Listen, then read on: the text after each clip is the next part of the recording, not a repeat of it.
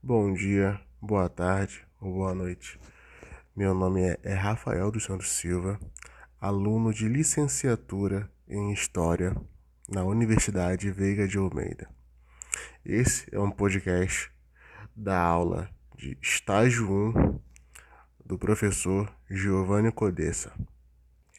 Neste breve podcast, nós vamos analisar, desenvolver e concluir a aula de sétimo ano do ensino fundamental em História, chamada O Encontro de Culturas África e América.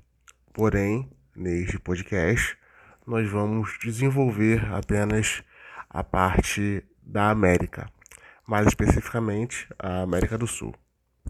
Lembrando também que vamos usar as habilidades e competências da BNCC tendo a competência analisar as relações de produção, capital e trabalho em diferentes territórios, contextos e culturas, discutindo o papel dessas relações na construção, consolidação e transformação das sociedades. E a habilidade caracterizar e analisar os impactos das transformações tecnológicas nas relações sociais e de trabalhos próprias da contemporaneidade, promovendo ações voltadas à superação das desigualdades sociais, da opressão e da violação dos direitos humanos. Agora, vamos dar por iniciado o nosso podcast. Pois bem, sabemos que no dia 22 de abril de 1500, o nosso país, Brasil, foi descoberto. Porém, a palavra descobrimento, sendo empregada com relações a países e continentes, acaba sendo um equívoco, né? E deve ser evitada pelos historiadores e até mesmo pelas pessoas sem ter formação acadêmica em história. Pois só se descobre uma terra sem habitantes.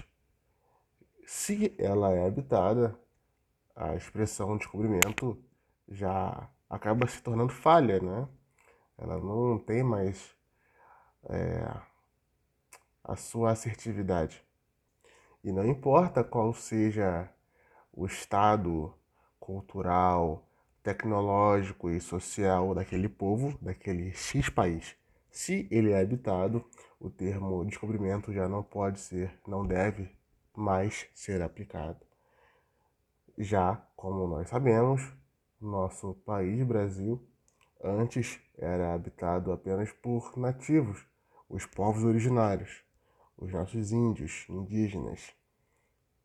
Pois bem, naquele período de 1500, no começo da Idade Moderna, estava tendo as grandes navegações, onde Portugal e Espanha estavam em uma incessante guerra comercial.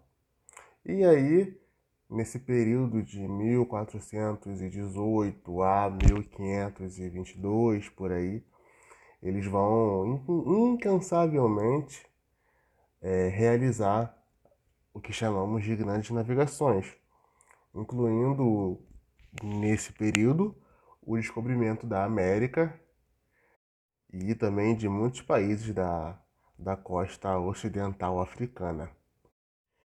E apesar de só ter sido avistado a terra firme no dia 22 de abril de 1500, apenas no dia seguinte que Cabral vai decidir enviar os seus homens para a terra firme. E foi aí que vai acontecer o primeiro contato entre os portugueses e os povos originários, o encontro de culturas. E tem um relato muito interessante também do, do Pero Vaz de Caminha, que ele conta o seguinte, abre aspas, eram todos pardos, todos nus, sem coisa alguma que lhe cobrisse as suas vergonhas. Traziam nas suas mãos arcos e flechas. Fecha aspas. Em primeiro momento, esse encontro de culturas, esse encontro de sociedades foi pacífico. Havendo aí uma troca de presentes pela parte de Cabral, oferecendo a eles a comida e vinho para os povos originários, sendo rejeitado pelos povos originários que não estariam acostumados com essas comidas. E os portugueses aí vão seguir mais algum, alguns dias continuando explorando e reconhecendo o território da, da costa brasileira. E no dia 2 de maio, Cabral ele sai do Brasil e continua seu caminho, entre aspas, original até a Índia. E o Brasil para Portugal, ele acaba ficando em segundo plano nesse período e apenas 1530 com o declínio do comércio de especiarias com a Índia e as invasões francesas, é que os portugueses eles vão iniciar uma política de colonização. E é aí que vai começar, de fato, os problemas desse encontro de culturas. E, em primeira mão, eles também escravizaram os indígenas, os nossos povos originários. Porém, é, depois viram que escravizar os africanos era bem mais lucrativo e bem mais eficiente. Então eles vão priorizar a escravidão africana e depois vão fazer leis que vão proibir a escravidão dos povos originários. Essa escravidão indígena ela foi proibida pela primeira vez pela Carta Régia de 1570, tá?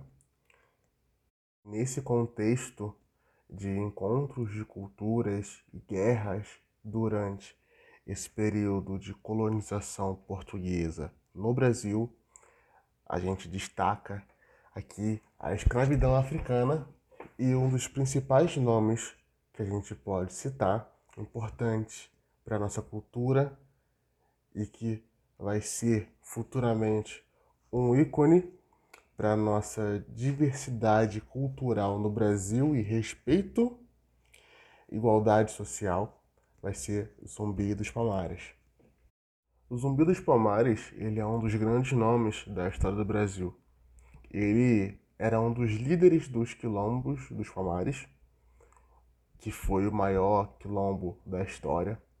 Ele assume a liderança desse quilombo em 1678 e ele vai resistir aí durante 20 anos em média contra a investida dos portugueses. O Zumbi dos Palmares, ele também é considerado, hoje pra gente, um dos grandes líderes da nossa história brasileira. Símbolo de resistência e luta contra a escravidão. Ele lutou pela liberdade da religião e da prática cultural africana no nosso território, no Brasil colonial. E ele morreu no dia 20 de novembro. Ele é lembrado e comemorado em todo o território nacional como o Dia da Consciência Negra, que engloba não só a morte do Zumbi dos Palmares, como esse dia, um dia para as pessoas se conscientizarem, um dia antirracista, um dia de igualdade social entre não só a consciência negra, que é a mais importante, mas também todas as etnias. É um dia para celebrar a igualdade social. E uma das formas que a gente tem na contemporaneidade de celebrar e praticar essa igualdade social é através das nossas redes sociais. Hoje em dia, os nossos smartphones, o Instagram nos permite postar nossas fotos e demonstrar nossa cultura para o povo, não só para o nosso povo brasileiro, mas como para o mundo. E nós sermos acarinhados, né, e aceitos do jeito como a gente é, mas também essas ferramentas tecnológicas nos permitem também ser apedrejados e criticados e sofrer racismos virtuais, não só virtuais, mas também presenciais na prática. Então, tem esse contraponto, mas em geral, as ferramentas tecnológicas têm nos ajudado muito com a nossa inclusão social. E nosso podcast vai ficando por aqui. O tempo é curto e não vai dar para falar tudo que eu quero. Mas vai ter continuidade no vídeo pro YouTube e eu aguardo todos vocês lá. Lembrando que eu usei como fonte aqui Sérgio Buarque de Holanda, Visão do Paraíso, Mark Bloch, Apologia da História e Ofício do Historiador, Luiz de Camões, Os Lusíadas e também Edmundo Ogoran, Fundamentos da História da América. E ficamos por aqui, pessoal. Um beijo para todos vocês. É isso.